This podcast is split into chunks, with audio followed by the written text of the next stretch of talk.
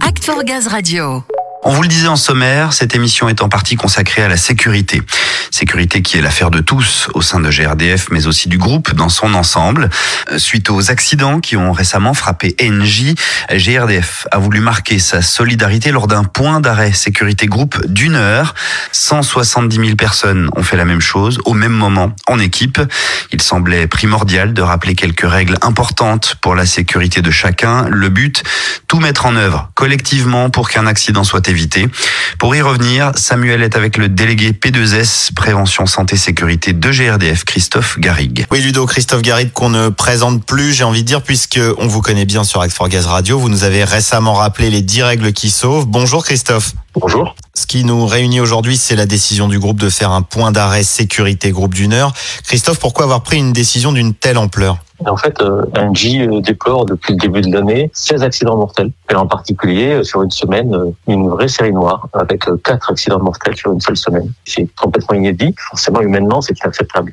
Donc, euh, Angie a décidé de faire un, point d'arrêt sécurité dans tout le groupe. Et comme le rappelle Catherine McGregor dans la lettre qu'elle a adressée à tous les salariés, le fait de travailler avec et pour Angie implique un engagement fort, collectif, individuel, pour sa propre sécurité, euh, celle de ses collègues et de nos sous-traitants. Donc euh, cette action, c'est l'occasion d'abord de s'associer au deuil des familles et, aux collègues des victimes, mais ensuite de partager un temps d'échange sur le sujet de la sécurité euh, entre collègues, euh, avec le management, euh, avec nos sous-traitants, le cas échéant. Et donc GRDF s'inscrit pleinement dans cette action et tous nos salariés participent à ce temps d'arrêt sur la sécurité. On a tous à se questionner sur sa sécurité, euh, nos comportements euh, et notre exigence vis-à-vis des risques pour nous-mêmes et pour ceux qui travaillent avec nous.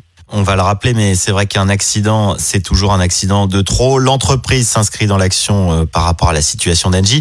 Mais précisément, Christophe, où en est GRDF en ce qui concerne l'accidentologie?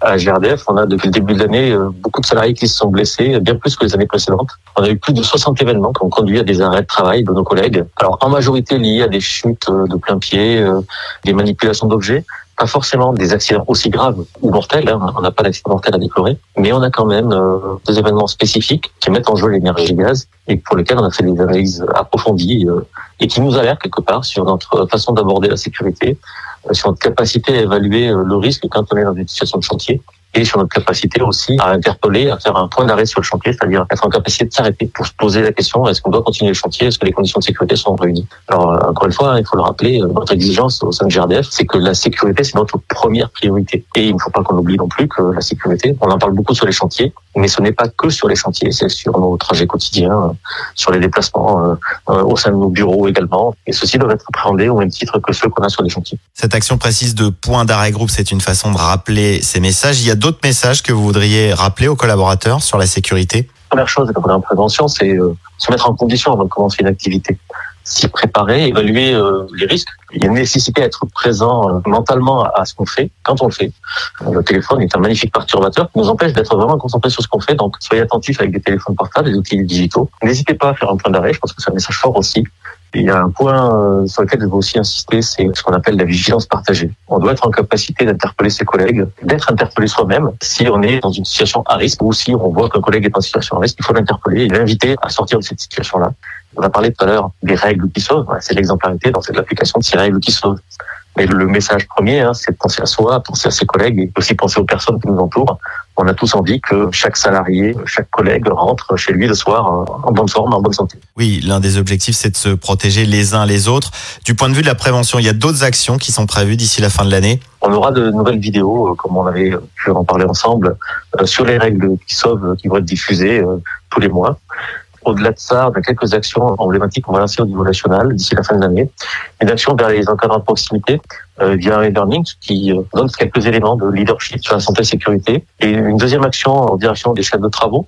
Et une dernière action, c'est de rendre plus efficace encore ce partage d'expérience, la remontée euh, des euh, ce qu'on appelle les, les IPO, les événements au potentiel de gravité, et euh, le retour d'expérience sur ces événements euh, nous apprend euh, de nombreux enseignements que nous devons partager. Donc on a une action pour rendre plus efficace encore le, le partage de ces retours d'expérience. Bon, d'ici là, on invite tous les collaborateurs à renforcer leur vigilance pour eux, pour les autres et à se renseigner au maximum, soit sur les plateformes d'e-learning, sur WeLearnGaz ou sur la page Act for Gaz. Merci beaucoup Christophe Garrigue. Merci. Oui, et rendez-vous également sur l'intranet hein, dédié Sécurité 365 qui aborde toutes les thématiques liées à la prévention. Vous y retrouverez également euh, les 10 règles qui sauvent en livret téléchargeable ou en vidéo. C'est très important. On tient à insister là-dessus avec Ludo.